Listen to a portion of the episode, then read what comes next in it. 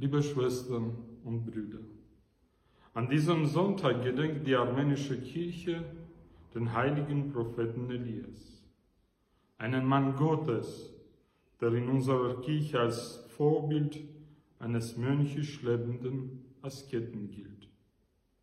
Die Lebensführung Elias begeistert viele unserer Kirchenväter, denn an seinem Beispiel erfahren wir eine Frommheit, die zur Vollendung führt.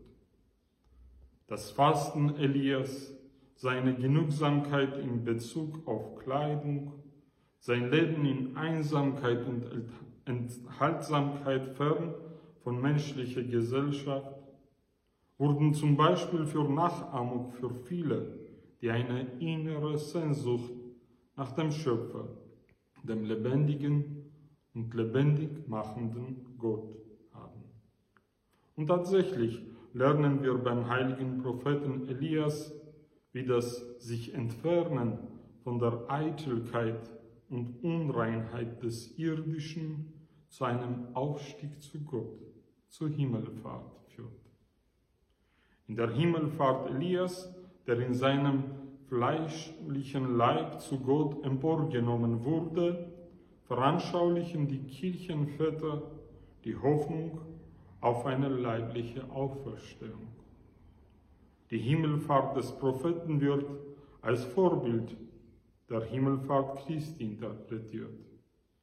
Elias als Vorbild Christi, als eine Prophezeiung dessen, was der Messias in seiner Heilsökonomie verwirklichen wird.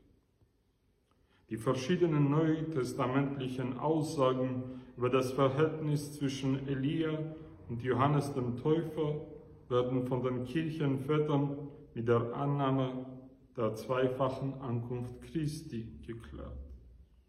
Dabei wird der heilige Johannes als Vorläufer der Menschwerdung gesehen und der heilige Prophet Elia als Künder der Wiederkunft Christi. Der mit dem Feuerwagen in der Himmel gefahrene Prophet wird zurückkommen und mit seinem flammenden Predigt das Wort Gottes zu verkünden. Was können wir heute von dem heiligen Propheten Elias lernen? Sehen wir nicht ziemlich klein aus, wenn wir uns neben diesem Giganten des Glaubens stellen? Vielleicht haben wir nicht die Stärke des Propheten. Dennoch können wir versuchen, ihm nachzuahmen, indem wir von ihm lernen, genügsam zu sein und Gutes zu bewirken.